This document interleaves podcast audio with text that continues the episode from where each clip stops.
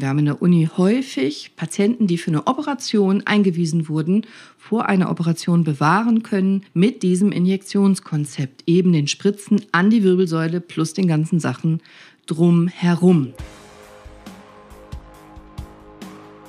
Hi und herzlich willkommen. Ich weiß ja nicht, wo du gerade bist, aber kannst du aufstehen? Kannst du dich einmal hinstellen und deine Schultern kreisen nach hinten und vorne. Vielleicht kannst du es auch machen, wenn du sitzt, bitte nicht auf der Autobahn. Streck doch mal deinen Rücken, beug dich mal nach vorne, nach hinten, nach rechts, nach links, zur Seite und dreh dich mal. Beweg deinen Kopf und schon hast du deine Bandscheiben ernährt. Und heute will ich dir gerne einen kurzen Abriss geben, meine Gedanken zur Injektionstherapie an der Wirbelsäule, zu Spritzen, Spritzen gegen Rückenschmerzen. Übrigens, wenn ihr im Hintergrund ab und zu was rumpeln hört oder tapsen oder auch seufzen und stöhnen, das ist mein Hund. Mein Hund ist ein bisschen krank, leider kann ich ihm mit Spritzen nicht helfen, ist auch nichts Schlimmes, aber er will bei mir sein. Und wenn ihr im Hintergrund hört, dass irgendjemand so macht, dann ist das mein Hund. Also bitte nicht wundern. Ich habe gerade wieder eine Profisportlerin in Behandlung und immer wieder fällt mir auf, wie sehr Spritzen unterschätzt, überschätzt und falsch eingeschätzt werden. Ich rede von Spritzen an der Wirbelsäule. Und das will ich dir heute mitgeben neben der Geschichte über diese Profisportlerin. Was können Spritzen an der Wirbelsäule und was nicht? Braucht man dafür Strahlen oder nicht? Wie kannst du selber erkennen, ob eine Spritze vielleicht Sinn macht für dich oder eher im Gegenteil? Ich will gar nicht so tief in die Pathophysiologie gehen und dich langweilen, sondern nur grob dir eine Idee geben, was Spritzen an der Wirbelsäule können oder eben nicht wirklich aufgefallen, dass ich unbedingt diese Folge machen muss, ist es mir, als ich diese Profisportlerin kennenlernte letzte Woche. Und ich kann leider ihren Namen nicht sagen, aber es gibt einen Grund aus meiner Sicht, warum so viele Profisportler einen Individualcoach haben oder sich eine zusätzliche ärztliche Meinung holen oder einen eigenen Physiotherapeuten haben. Das hat unter anderem mit dem Verständnis von Medizin zu tun und wie es im Sport gelebt wird oder eben nicht. Und bei dieser Sportlerin ist mir das nochmal extrem aufgefallen, weil sie schon bei so vielen Gurus war, bei so vielen Experten war und jeder hat ihr etwas anderes gesagt und im Prinzip litt sie neben ihren Wirbelsäulenbeschwerden vor allem unter einem Verwirrung. Und so geht es ja meinem Patienten auch im Alltag. Der eine sagt Spritzen ja, der andere sagt, oh nein, Spritzen sind total schädlich. Der nächste sagt Spritzen ja, aber nur ohne Cortison. Der nächste sagt mit Cortison und so weiter und so weiter. Und hier war es genauso. Verwirrung und ganz, ganz viel Meinung von ganz vielen Menschen um meinen Patienten herum. Bei überschaubarer Ahnung, wenn ich das so sagen darf, wahrscheinlich klingt das arrogant, aber jeder will ja helfen und jeder gibt eine Meinung dazu. Nicht jeder ist gleich gut qualifiziert, nicht jeder ist Arzt und vor allem ist nicht jeder Arzt, der sich in diesem Spezialgebiet auskennt, der eine Meinung gibt. Und am Ende bleibt ein verwirrter, verunsicherter und völlig frustrierter Patient mit Rückenschmerzen zurück. Ein Physiotherapeut, mit dem ich seit mehr als zehn Jahren wirklich sehr gut und sehr eng zusammenarbeite, der auch im Profisport sehr aktiv international unterwegs ist, rief mich an und sagte, Cordelia, ich denke, ich brauche deine Hilfe. Ich würde gerne mit dir gemeinsam eine Patientin betreuen, die ich schon ein paar Wochen in Behandlung habe, aber wir kommen nicht weiter. Christoph heißt der Physiotherapeut. Chris. Also wenn ich im Laufe dieser Folge Chris sage und dann hat Chris gesagt und dann hat Chris gemacht, dann meine ich ihn. Ich fragte Chris, was kann ich tun? Wie kann ich helfen? Und er sagte, ich glaube, wir brauchen deine Spritzen. Das klingt jetzt so komisch, so absurd, wenn ein Physiotherapeut das sagt. Aber dieser Kollege weiß ganz genau, wann Spritzen wirken und wie. Der Kollege hat sich schon sehr intensiv mit dem Thema beschäftigt und auch schon viele, viele Jahre, ich will fast sagen Jahrzehnte. Und wir haben schon hunderte Patienten gemeinsam betreut. Und eine Spezialisierung, die ich habe, ist eben wirbelsäulennahe Injektionen. Injektionen an die Wirbelsäule, ganz nah an Strukturen der Wirbelsäule, in der Regel ohne Cortison. Es geht um das Betäubungsmittel, ein Lokalanästhetikum, sowas wie du auch beim Zahnarzt bekommst, wenn du eine Spritze erhältst, das man gezielt an die Wirbelsäule gibt. Und das hat viele gute Effekte, wenn man das geplant macht und am besten in einer Kooperation mindestens ein kompetenter Physiotherapeut und ein Arzt, der diese Injektionen kann, weil man damit häufig ganz viele verschiedene sehr starke oder auch sehr chronische Beschwerdebilder an der Wirbelsäule auflösen kann. Aber es sind keine Wunderspritzen. Doktorin, spritz mir das weg, funktioniert nicht. Man muss bitte einmal das komplexe Thema dahinter verstehen. Strukturen an der Wirbelsäule sind sehr komplex. Was sind Strukturen? Es gibt nicht nur die Bandscheiben und die Nerven oder Nervenwurzeln, die eingequetscht werden können. An der Wirbelsäule, das ist eine hochkomplexe anatomische, eigentlich zum Niederknien intelligent konstruierte anatomische Struktur. Also an der Wirbelsäule, da hast du Bänder. Viele verschiedene Bänder, Längsbänder und so weiter, äh, hochkomplex. Muskulatur, völlig unterschätzt, auch sehr, sehr viele Muskeln, die du aktiv und bewusst gar nicht steuern kannst, die dein Körper unbewusst steuert. Dort hast du ganz viele kleine Wirbelgelenke rechts und links, die können Arthrose bekommen, Gelenkergüsse bekommen und andere Sachen. Du hast die harte und die weiche Hirnhaut. Die Wirbelkörper selber können wehtun. Da sind unendlich viele vernetzte Nervengeflechte überall, die miteinander kommunizieren, die auch mit deinem Sympathikus und Parasympathikus zu tun haben und, und, und. Und es handelt sich gerade an der Wirbelsäule um ein hochkomplexes Zusammenspiel dieser verschiedenen Strukturen deines Körpers. Und deine Seele, deine Gedanken und Emotionen spielen hier ebenfalls eine große Rolle. Denn sie haben tatsächlich großen Einfluss auf deine Beschwerden, bewusst und unbewusst. Und was alles an der Wirbelsäule wehtun kann, ist gar nicht so einfach zu diagnostizieren. Das ist nicht einfach nur ein Bild machen und sagen, da ist Arthrose. So einfach ist es nicht. Geschweige denn ist es einfach sinnvoll zu behandeln. Und das war auch bei meiner Profifußballerin so. Eigentlich war sie nur auf die Schulter gefallen. Es war aber nichts kaputt gegangen, was man im Röntgen oder Kernspin hätte sehen können. Aber seitdem konnte sie nicht mehr schmerzfrei Sport ausüben. Das ging so weit, dass sie dann mehrere Wochen Sportpause machen musste. Und über die Monate chronifizierte sich das. Sie hatte Brustwirbelsäulenschmerzen, das heißt, sie konnte sich nicht mehr wirklich bewegen, sie konnte nicht mehr vernünftig trainieren. Und in dem Moment würde ich sagen, beginnt gerne eine Chronifizierung. Erst hatte der Trainer ein paar gute Tipps gegeben, dann behandelnde Therapeuten, Physiotherapeuten, Masseure und andere Leute. Sie hat das alles gemacht, was man ihr gesagt hat, genutzt hat es nicht. Sie Schmerzen nahmen zu. Sie konnte nachts nicht mehr schlafen vor Schmerzen. Sie hat angefangen, auch Schmerzmittel zu nehmen. Und natürlich geht sie dann in ihrer Leistung runter, wenn sie weder vernünftig trainieren noch vernünftig spielen kann. Dann war sie beim ersten Arzt. Der hatte ihr eine Spritze gemacht. Die hatte vielleicht, also auf genaue Nachfrage sagte sie vielleicht ein paar Stunden eine Linderung gebracht, aber keine weiteren Therapien wurden angesetzt.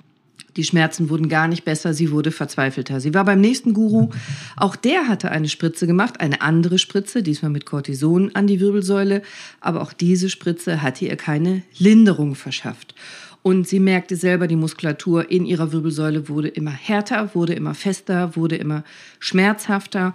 Trotz Physiotherapie, trotz Wärme, trotz Massagen, trotz Stromanwendungen, trotz verschiedener anderer Maßnahmen. Und sie wurde immer verzweifelter. Eine junge Frau, die ihr ganzes Leben lang sich auf den Leistungssport ausgerichtet hatte, die ihr ganzes Leben dafür gekämpft hatte, jetzt im Profisport zu sein, wo sie jetzt angekommen war, wo sie immer hin wollte und die jetzt auf einmal plötzlich ihren Sport nicht mehr ausüben kann, ihre Arbeit nicht mehr machen kann. Und das ohne richtigen Grund, denn die Schulter war ja unverletzt. Ja, sie war auf die Schulter gefallen, aber es gab keine Diagnose. Auf einmal konnte sie nicht mehr schmerzfrei trainieren, auf einmal konnte sie nicht mehr spielen und findet keine Lösung, keine Diagnose, keine Erklärung und wird immer, immer verzweifelter. Und daraufhin ging sie zum dritten Arzt, der ihr aber nur sagte, hören Sie auf mit dem Fußball. Da war sie völlig verzweifelt. Und der ihr außer dieser für sie unfassbaren Anweisung und auch nicht wirklich praktikablen Anweisung, denn sie lebt ja davon, keine weiteren Lösungsansätze oder Hilfestellungen geben konnte. Und dann hatte sie Kontakt mit meinem bekannten Physiotherapeuten aufgenommen und der hatte ihr schon sehr viel geholfen und auch schon sehr viel therapiert und auch schon sehr viel Schmerzen nehmen können. Aber er war eben in einer Stelle, das merkte er selber, wo er nicht weiterkam. Und deswegen rief er mich an. So ging die Geschichte los. Chris und ich haben schon viele, viele gemeinsame Patienten gehabt und gemeinsam betreut. Wenn ihr euch erinnert, vielleicht an die Geschichte Hilfe, ich habe einen Bandscheibenvorfall, eine meiner allerersten Folgen, wo ein bekannter Wirbelsäulenchirurg selber zu mir kommt, weil er einen Bandscheibenvorfall hat. Auch den hatte Chris mitbetreut. Auch dort habe ich Injektionen gemacht. Hier bei der Sportlerin geht es um die Brustwirbelsäule. Damals bei dem Wirbelsäulenchirurgen ging es um die Lendenwirbelsäule. Aber auch wenn es um die Halswirbelsäule gehen würde, ist das Prinzip immer gleich.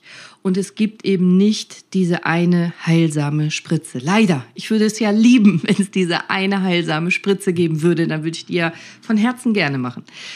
Nein, es geht einmal darum zu verstehen, wie kann es sein, dass eine so sportliche, kerngesunde junge Frau durch so was Simples wie einmal auf die Schulter fallen, chronische Schmerzen hat über Monate, die sie spielunfähig und berufsunfähig machen?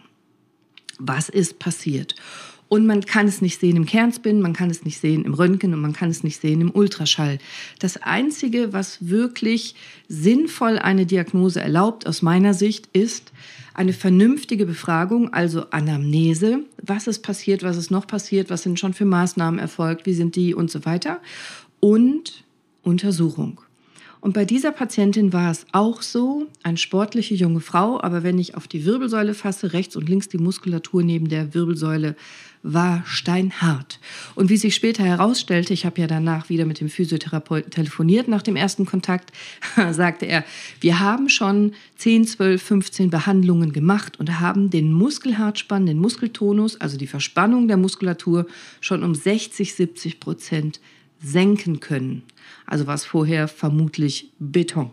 Und sie konnte die Muskulatur gar nicht mehr richtig ansteuern. Das war ja auch gar nicht bewusst. Was auch passiert bei solchen chronischen Schmerzen, gerade an der Wirbelsäule, ist eben, dass man selber in so eine Schonhaltung geht, dass die Muskulatur dicht macht, nennen wir das, dass die Muskeln hart werden und nicht mehr wirklich anzusteuern sind. Die sind in so einem Dauerhartspann. Die Muskeln wollen dich eigentlich beschützen. Die wollen sowas wie ein Korsett bilden und du verlierst aber die Fähigkeit, feinmotorisch diese Muskulatur anzusteuern, diese Muskulatur zu benutzen. Ich will nicht so weit ausholen, man kann Muskelmessungen machen und verschiedene andere Methoden, um das zu skalieren, um das objektiv darzustellen. Aber am Ende des Tages ist es so, wie ich immer so schön sage, der Muskel muss in einer bestimmten Reihenfolge bestimmte Dinge tun. Wenn du also vorhast, deinen rechten Arm zu beugen, dann hast du ja erst den Gedanken, dann gibst du Nervenimpulse an deinen Muskel im Arm und dann kontrahiert der Muskel und dafür müssen in bestimmter Reihenfolge bestimmte Dinge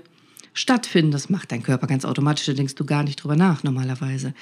Man kriegt aber Rekrutierungsstörungen, wenn man längere Zeit Schmerzen hat oder eine Schonhaltung oder Angst oder von allem ein bisschen oder eine Mischung oder andere Faktoren eine Rolle spielen. Äh, Chris sagt es immer so schön, dein Muskel muss machen 1, 2, 3 und dein Muskel macht 3, 1, 2. Also durcheinander verschiedene Schritte. Er macht zwar die Schritte, aber in der falschen Reihenfolge. Das ist ein Punkt. Wir wissen auch, dass durch chronische Schmerzen tatsächlich plastisch dein Gehirn sich verändern kann. Das heißt, Menschen, die chronische Schmerzen haben, haben eine andere Hirnform, Hirnstruktur. Das natürlich alles auf ganz kleiner Ebene, auf mikroskopischer Ebene und darunter, aber es ist neuroplastisch, das heißt, es ist nicht nur Chemie, sondern tatsächlich strukturell, dass Umbauvorgänge im Gehirn stattfinden, wodurch du sozusagen verlernst, richtig deine Muskulatur zu benutzen, anzusteuern und dich schmerzfrei zu bewegen. Dazu kommen noch viele, viele, viele, viele andere Vorgänge in deinem Körper. Ich hatte ja versprochen, ich will dich nicht zu sehr langweilen, aber ein kleines bisschen muss ich dir mitgeben. Also ein dauerangespannter Muskel hat keine gute Durchblutung. Wir können nachweisen, dass er sogar eine Minderdurchblutung haben kann. Eine Ischämie nennen wir das. Das gleiche wie beim Herzinfarkt. Da hat der Herzmuskel nicht genug Blut, dann kriegst du einen Herzinfarkt. Du kriegst jetzt keinen Muskelinfarkt, wenn deine Rückenmuskulatur ständig angespannt ist. Aber die Muskulatur hat einfach keinen guten Stoffwechsel. Die kann sogar so fast knorpelig wechseln, sich umbauen. Die kann Triggerpunkte bilden, Myogelosen, so Schlackenstoffknubbel bilden. Die Muskulatur reagiert nicht mehr gut. Und verschiedene Sachen ändern sich lokal. pH-Wert ändert sich. Es werden verschiedene Botenstoffe, Eiweiße, Entzündungsmediatoren und ganz viel, ganz, ganz viel ausgeschüttet im Gewebe lokal. Und genau hier setzen diese Injektionen an. Das Betäubungsmittel vor Ort, also die Flüssigkeit, die ich injiziere, dabei kommt es weniger darauf an, was es ist. Es ist in aller Regel ein Betäubungsmittel. Also wenn ich als Ärztin gezielt dieses Lokalanästhetikum an deine Wirbelsäule injiziere, dann kann ich vor Ort eingreifen, also am Ort des Geschehens eingreifen. Das Betäubungsmittel betäubt nicht nur, es sorgt auch dafür, dass sich der pH-Wert vor Ort wieder ändert. Die Entzündungsstoffe, die Eiweiße vor Ort verdünnt und weggespült werden. Dein Nerv kann abschwellen, er kann sich regenerieren. Wir nennen das desensibilisieren, besonders wenn man die Spritzen mehrmals macht, also im Abstand von ein paar Tagen, kann der Nerv immer mehr desensibilisiert werden, weniger empfindlich sein, weniger gereizt sein, weniger geärgert sein, gesund werden. Und deine Muskulatur kann durch das Betäubungsmittel relaxieren, loslassen, locker lassen. Du kommst aus der Schonhaltung raus. Die Nervenzellen vor Ort, das sind Schmerzrezeptoren, Mechano- und Chemorezeptoren und noch viele andere Nervenzellen mehr, können sich beruhigen. Falsche Kreisläufe, Teufelskreise können unterbrochen werden aus Schmerz, Krampf und Schmerz. Das bedeutet, eine korrekte Injektion, also an die richtige Stelle, kann ursächlich und heilend wirken. Sie betäubt nicht nur, es ist keine reine Betäubung, sondern sie greift ganz gezielt ein und das Ganze sinnvoll. Sie greift sinnvoll in das Schmerzgeschehen vor Ort an der Wirbelsäule ein und kann Heilung einleiten und unterstützen. Im Prinzip, auch das sage ich häufig in meinen Podcast-Folgen, musst du aus chronisch wieder akut machen, wenn es den Muskel betrifft, um ihn dann heilen zu können. Ich sage auch manchmal salopp, du musst die Muskulatur verprügeln, damit wieder Stoffwechsel stattfindet, damit das chronisch akut wird und der Körper wieder befähigt ist, das zu tun, was er eigentlich kann, sich selber heilen. Dazu gehören aber eben noch andere Dinge wie, ist denn dein Stoffwechsel, wie ist denn deine Ernährung, sind deine Speicher voll oder leer, fehlen dir bestimmte äh, Mineralien und andere Stoffe und wie viel Angst hast du und was ist auf Seelenebene. Hast du zu viel Druck? Machst du dir zu viel Druck? Das ist natürlich im Profisport häufig so. Und auf Druck reagieren wir Menschen oft mit Muskelverspannung, gerade um die Wirbelsäule herum, gerade auch um die Brustwirbelsäule herum. Da sitzen die Emotionen.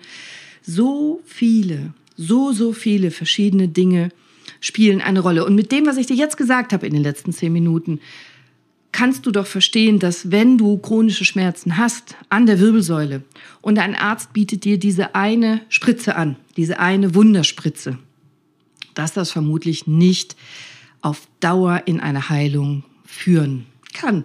Alles kann heilen, aber es ist sehr unwahrscheinlich, dass eine einzige Spritze jetzt das komplexe Bild, was sich aufgebaut hat über Monate, heilt. Körper, Seele, Geist. Und bitte, das ist überhaupt kein Angriff gegen die Gurus, die diese Patientin vor mir gesehen hat. Gurus sind ja toll und Gurus können ja auch sehr gut helfen. Aber was mein Empfinden war bei dieser jungen Dame, die vor mir saß und dann auch ein, zwei Tränchen kullern ließ, aus lauter Verzweiflung, was ich völlig verstehen kann, weil ich war jetzt der x-te Arzt, der ihr wieder was anderes erzählt hat. Diese Verwirrung, die versuche ich in dieser Podcast-Folge dir ein bisschen aufzulösen, falls du Rückenschmerzen hast oder jemanden kennst, der chronische Rückenschmerzen hat. Vielleicht schickst du ihm diese Folge, wenn du magst. Du brauchst einen guten Therapeuten, der am besten kooperiert, Arzt, Physiotherapeut, vielleicht noch andere Leute, die dir gut in Kombination helfen können. Und ich rede nicht von multifaktoriell parallel, jeder macht irgendwas, der Physio sagt Hü und der Arzt sagt Hot und der dritte sagt äh, Brr, sondern das muss kooperativ sein, man muss sich austauschen. Bei Chris und mir machen wir das gerne so, er behandelt schon vor, die Muskulatur ist schon in einem viel besseren Stoffwechsel, die ist schon weicher, die ist schon besser ansprechbar, er trainiert mit ihr, er macht physikalische Maßnahmen mit ihr, er behandelt passiv und aktiv Und dann kann ich auch viel besser feststellen, welche Grundstruktur vielleicht diese lokalen Injektionen braucht. Diese, diese Betäubung, diese Lokalanästhesie, die ich dann zum Beispiel an einen Nerv in der Wirbelsäule geben kann, an ein Wirbelgelenk geben kann, an Rippengelenke geben kann oder an Kombinationen geben kann. Manchmal muss ich auch großflächig große Muskelflächen betäuben. Diese Betäubung ist zwar nur für wenige Stunden, aber man fährt praktisch den Muskel einmal runter, wie man einen Computer neu starten und booten kann. Jeder Boot tut gut, ist auch nicht ganz falsch bei der Muskulatur. Und die Patientin lernt auch in diesen Stunden mal schmerzfrei sich zu bewegen. Vielleicht kennst du das, wenn du einmal im Dunkeln mit dem dicken Zeh so eine Tisch- oder Bettkante gefunden hast, wirst du die nächsten Wochen und Monate vermutlich nicht mehr im Stockdunkeln rennen im Schlafzimmer oder da, wo die Kante war. Selbst wenn du das Möbelstück woanders hingestellt hast. Dein Körper merkt sich das. Dein Gehirn, deine Seele, dein Gedächtnis merkt sich diesen Schmerz. Und wir reden von Schmerzferien. Das muss aber gezielt sein, dass die Patientin bewusst mal ein paar Stunden schmerzfrei ist und auch schmerzfrei sich bewegen kann und darf. Auch hier gibt es Gefahren, wenn man zu ungezielt Patienten schmerzfrei macht, ohne dass wirklich eine Heilung eintritt, kann man sie noch stärker chronifizieren. Das führt jetzt vielleicht zu weit in die Materie, aber auch hier muss sich ein Therapeut sehr gut Gedanken machen, Wann behandle ich, wie oft behandle ich, welche Maßnahmen kommen noch dazu und was muss der Patient lernen, verstehen, Bewusstsein erschaffen, Gesundheit erschaffen. Bei dieser Patientin ging es vor allem darum, wieder Vertrauen in ihren eigenen Körper zu bekommen, sich selber zuzutrauen, dass sie schmerzfrei und gesund werden kann, sich selber mal wieder darauf zu fokussieren, wie sich das eigentlich anfühlt, wenn man völlig schmerzfrei und gesund schläft, läuft, trainiert, spielt. Weil von diesen Gedanken war sie komplett weg. Sie war nur noch fixiert auf, wie stark tut es weh, wann, wie sehr spüre ich den Schmerz, wenn. Und das Ganze ja gerne in Zahlen auf einer Skala von 0 bis 10. Und sie war sehr fixiert auf diesen Schmerz, völlig verständlich. Neben diesen physikalischen Maßnahmen, die Muskulatur wieder sozusagen zum Leben zu erwecken, zu beruhigen, zu lockern, neu ansteuern zu lernen, neue Bewegungsmuster zu lernen, die falschen Muster zu überlernen, denn der Körper vergisst nichts, du kannst nur überlernen, du kannst es nicht löschen in dem Sinne. Und neben vieler anderer Dinge, die wichtig sind in so einer Injektionstherapie, ist für mich wichtig, dir mitzugeben, das sind wiederholte Spritzen, repetitiv nennen wir das, wir wiederholen die Spritzen, es kommt ein bisschen auf Patient und Krankheitsbild an, ein bis mehrmals pro Woche und man braucht in der Regel mindestens sechs bis acht Mal Injektionen. Also eine Spritze, zwei, drei oder vier, je nach Krankheitsbild pro Sitzung und die Sitzung macht man mehrmals. In der Regel braucht man sechs bis acht Sitzungen. Manchmal auch ein bisschen mehr, manchmal auch deutlich weniger. Und es sollte natürlich ein erfahrener Arzt sein, der diese Injektionen lange schon macht und sehr gut kann. Und es muss nicht zwingend unter CT sein, dass solche Injektionen an die Wirbelsäule gemacht werden. Denn ein CT, eine Computertomographie, bedeutet zwangsläufig Röntgenstrahlen. Eine Computertomographie erfolgt mit Röntgentechnik. Und nicht immer sind Röntgenstrahlen zwingend nötig. Und besonders bei jungen Frauen im gebärfähigen Alter sollten Röntgenstrahlen auf dem Unterleib, auf der Gebärmutter, auf den Eierstöcken, und das ist ja nun mal so bei der Lendenwirbelsäule, ist genau die Region, sehr sorgfältig überlegt werden, natürlich. Und es muss halt nicht immer zwangsläufig dabei geröntgt werden. Mit einem BV, mit einem Bildwandler nennen wir das, mit einem Röntgen, was der Arzt bei sich in der Praxis hat oder eben der Radiologe im CT. Die Injektionen können von ausgebildeten Ärzten, das sind eben oft Orthopäden wie ich, auch strahlenfrei gemacht werden nach anatomischen Orientierungspunkten. Und das sind in der korrekten Technik sehr sichere und schmerzarme Injektionen. Und warum spritzt man dann unter CT? Häufig machen es Radiologen. Radiologen, Röntgenärzte, die machen das unter Bildgebung, das ist auch völlig in Ordnung. Nur bitte achte darauf, wenn du diese Spritzen bekommst, dass die Spritze nicht deine einzige Therapie ist, sondern dass du eben drumrum noch die ganzen genannten Dinge oder vielleicht auch noch viel mehr erhältst. Manchmal kommt es auch noch auf andere Dinge dran.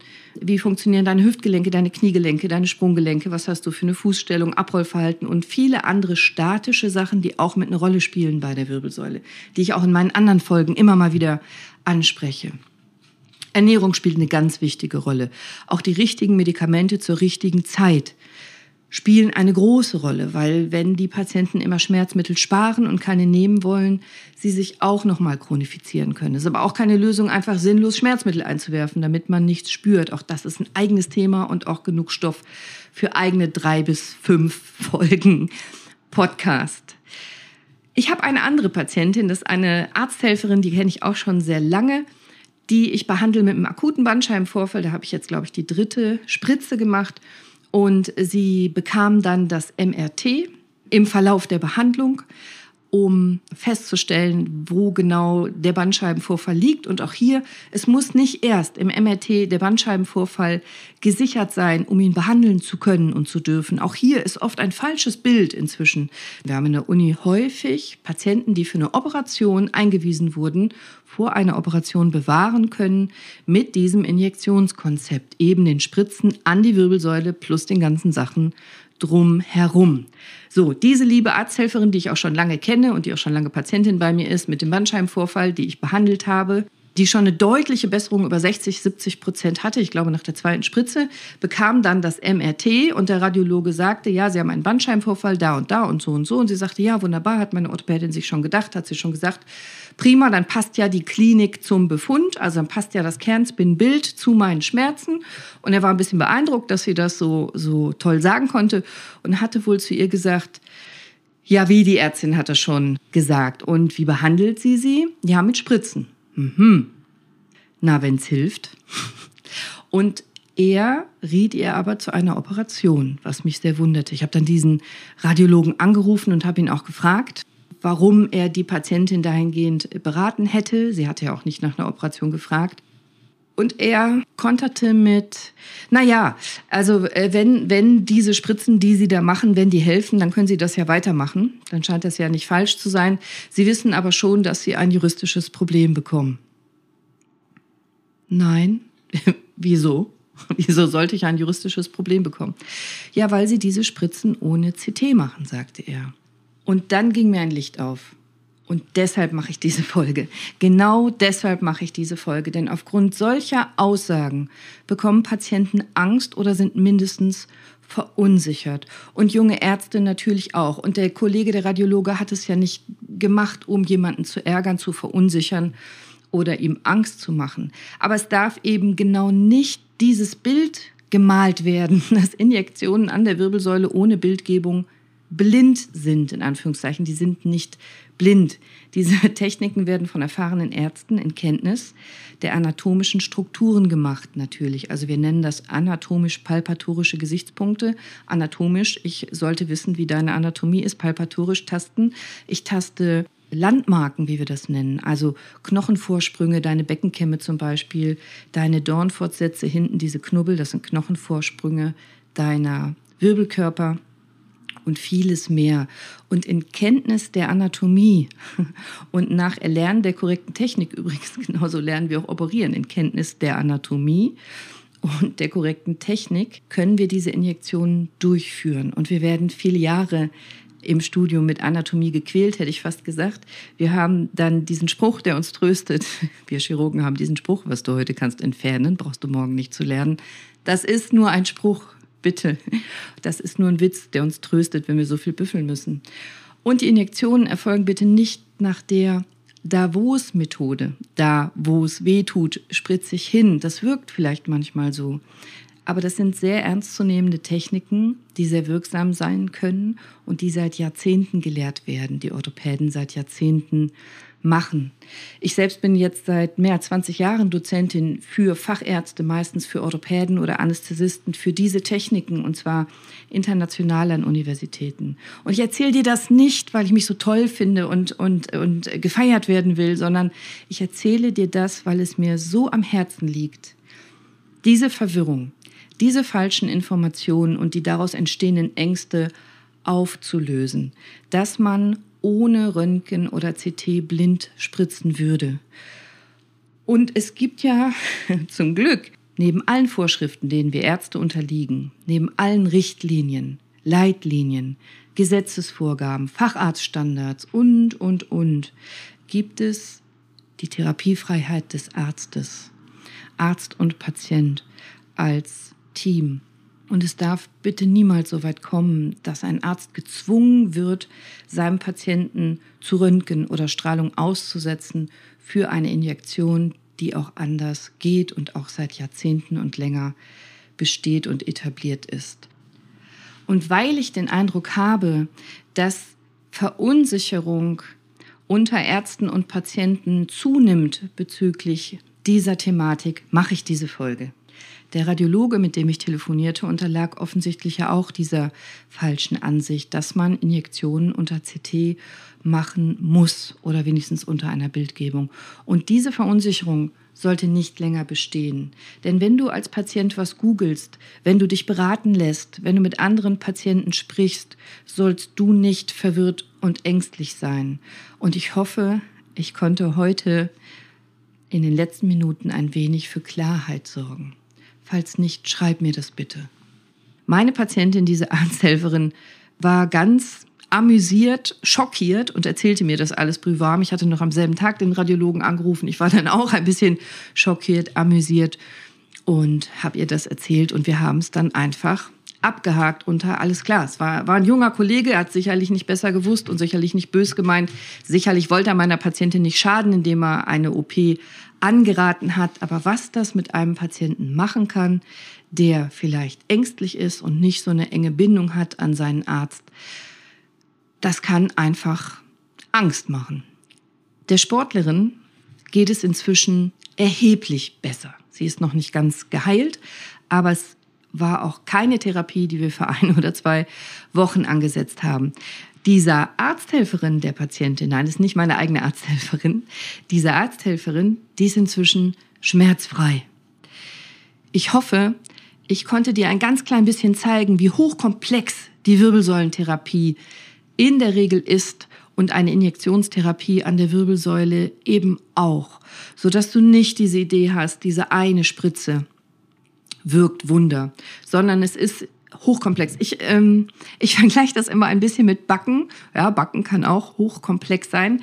Wenn du zu einem Bäcker gehst und der gibt dir sein Backrezept und er sagt dir, was alles in den Teig muss und bei wie viel Grad du dann wie lange den Teig backen musst, dann bitte hab doch nicht die Idee, dass eine einzige Zutat das Wundermittel ist. Nein, der Kuchen besteht aus ganz vielen Sachen. Deswegen macht es auch keinen Sinn, wenn ich einem Patienten sage, bitte machen Sie die Physiotherapie, machen Sie dies, machen Sie das, machen Sie das. Und der Patient kommt wieder und hat nur eine Sache gemacht und sagt, ja, pff, den Rest sieht er so nicht ein, er will erstmal abwarten. Dann funzt es nicht. Wenn du nur Zucker nimmst und ein bisschen Prise Salz dazu und Backpulver und steckst das in den Ofen, dann wird das kein Kuchen sein. Und es macht auch keinen Sinn zu sagen, na, ich wollte erst mal gucken und nach 20 Minuten gebe ich die Eier dazu. Erst mal sehen, ob's funzt. Und es macht auch keinen Sinn zu sagen, nee, ich will kein Mehl in meinem Teich. Ich hatte schon mal Mehl. Mehl wirkt bei mir nicht. Ich weiß, das ist ein bisschen salopp, aber ich versuche dir dieses Bild zu malen von einer komplexen Schmerztherapie an der Wirbelsäule. Ich weiß, ihr schreibt mir oft, ein guter Arzt sei schwer zu finden, ein guter Physiotherapeut. Auch übrigens ein guter Patient äh, wächst auch nicht auf Bäumen.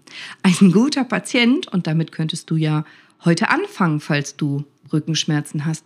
Ein guter Patient beschäftigt sich nicht nur damit, wie stark sein Schmerz ist, wann, sondern mit diesen ganz vielen Dingen, die ich heute angesprochen habe. Also ganz simpel, trinkst du genug Wasser, gutes, klares Wasser, mindestens acht Gläser Wasser am Tag, reduziert signifikant Rückenschmerzen, gibt es Studien zu.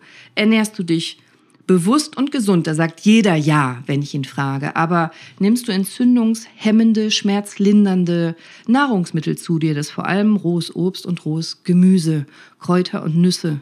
Und es ist nicht tierische Produkte, Milch, Gluten und insbesondere Fleisch. Was machst du für dich, deine Gesundheit und wie hilfst du dir selber bei Rückenschmerzen? Machst du aktiv was? Hast du dich schon mal mit deiner Muskulatur beschäftigt und wie du sie dehnst und bewegst?